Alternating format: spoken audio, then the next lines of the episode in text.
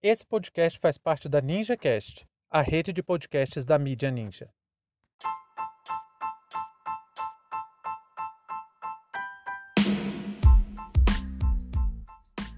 Correio, Serpro e Segurança Nacional. Sejam bem-vindos e bem-vindas ao seu plantão informativo com análise e opiniões a partir de uma perspectiva histórica. Eu sou Arnaldo de Castro, em conjunto com Brenda Salzman, e hoje é dia 25 de fevereiro de 2021. Para você ter acesso ao nosso conteúdo completo, visite www.historiaoralpodcast.com.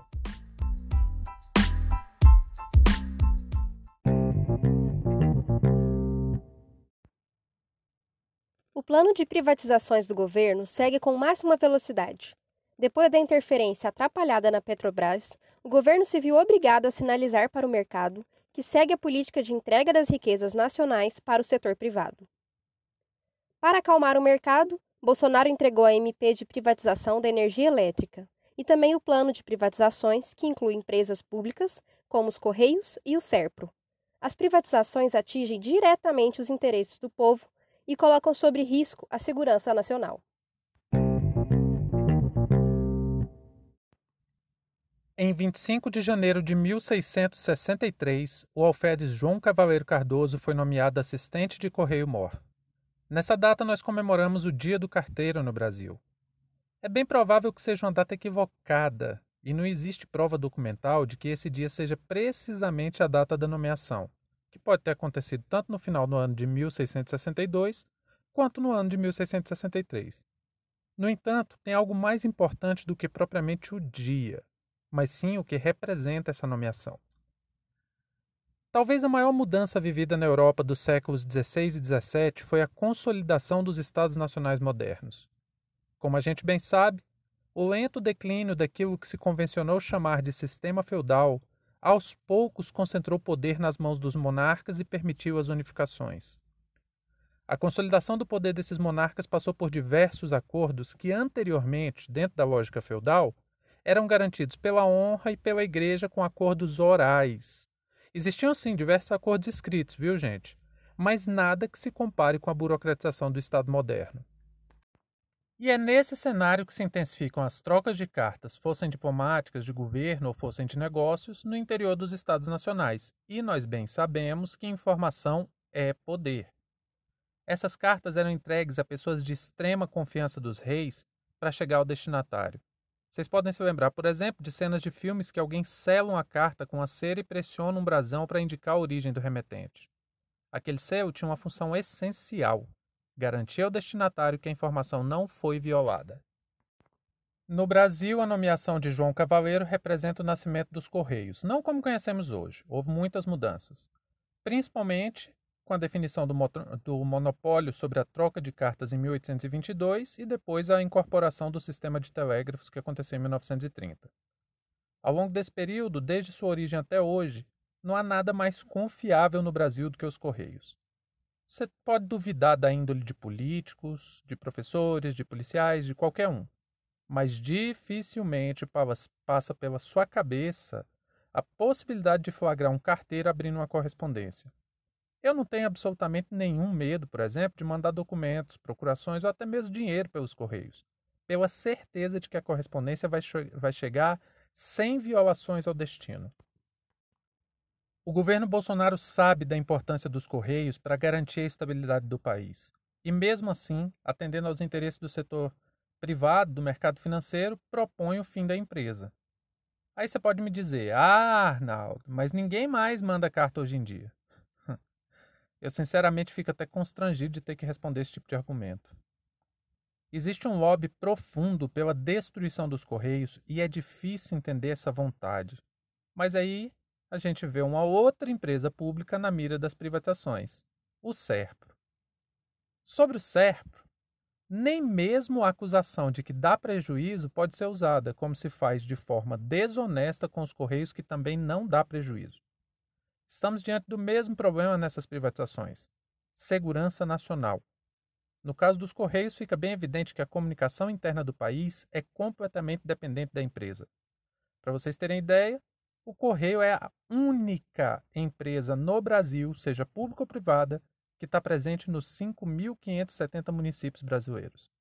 e emprega diretamente 100 mil pessoas e indiretamente mais 300 mil. Já o SERPRO, gente, olha o SERPRO, olha a situação que a gente vive.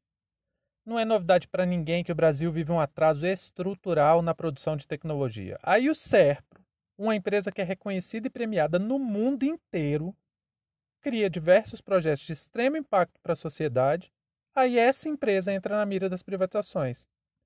Vou dar um exemplo de como isso é trágico para vocês entenderem. Sabe o programa de registro de armas que o Exército Brasileiro usa? Pois é, foi feito pelo SERPRO. São inúmeros e inúmeros exemplos. É uma empresa pública extremamente qualificada e que só produz lucro. Para a gente entender melhor o que está acontecendo, o História Oral Podcast entrou em contato com o sindicato do SERPRO e quem nos mandou, quem nos explicou um pouco sobre a situação, foi o Kleber Santos. Olá pessoal, eu sou o Kleber Santos, funcionário de carreira do SERPRO. Estou falando diretamente de Brasília para alertar toda a população brasileira sobre um grande risco que estamos correndo. Como sabemos, o governo federal lançou um amplo programa de privatizações que supostamente visa apenas reduzir o tamanho do Estado, o que é um grande erro, já que estamos enfrentando uma pandemia letal que evidenciou ainda mais o quão importante é a presença do Estado na vida do cidadão e da cidadã. Inclusive, recentemente, uma pesquisa de opinião revelou que mais de 59% do povo brasileiro é contrário a essas privatizações. E dentre os absurdos está a proposta de privatização do SERPRO, o Serviço Federal de Processamento de Dados, empresa 100% pública, com mais de 50 anos de serviços prestados ao governo e à população, que mantém serviços que passam pelo imposto de renda, comércio exterior, processamento de notas fiscais eletrônicas, transferência de recursos para estados, municípios, pagamentos de conta do governo, recebimento de impostos e até mesmo o massivo armazenamento de dados sensíveis de empresas e de pessoas deste país.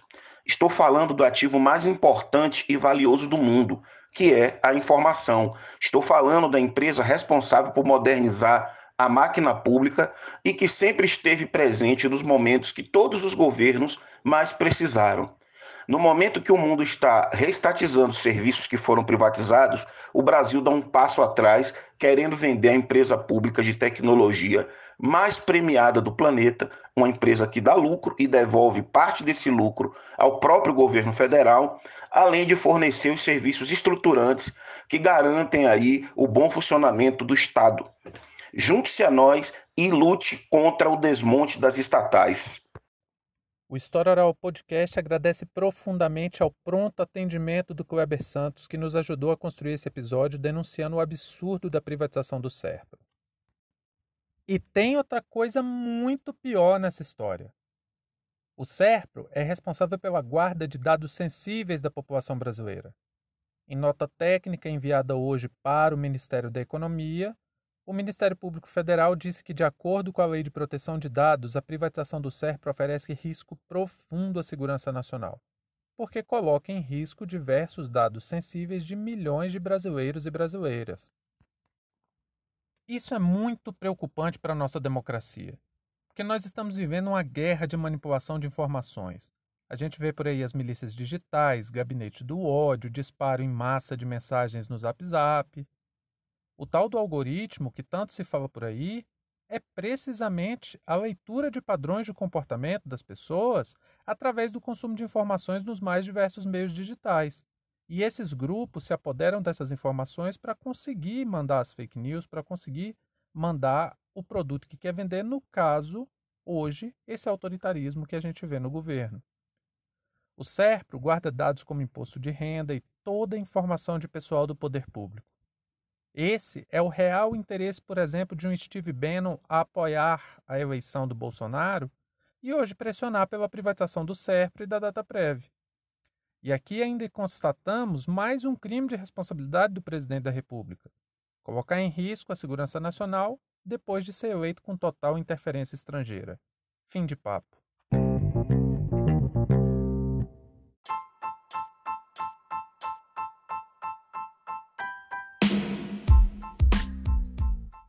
Entre tantos fatos que nos cercam e com a velocidade de informações a que estamos submetidos, essa foi nossa escolha para o destaque de hoje.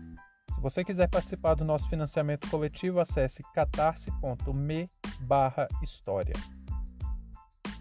Muito obrigado a você por prestigiar nosso trabalho e até a próxima.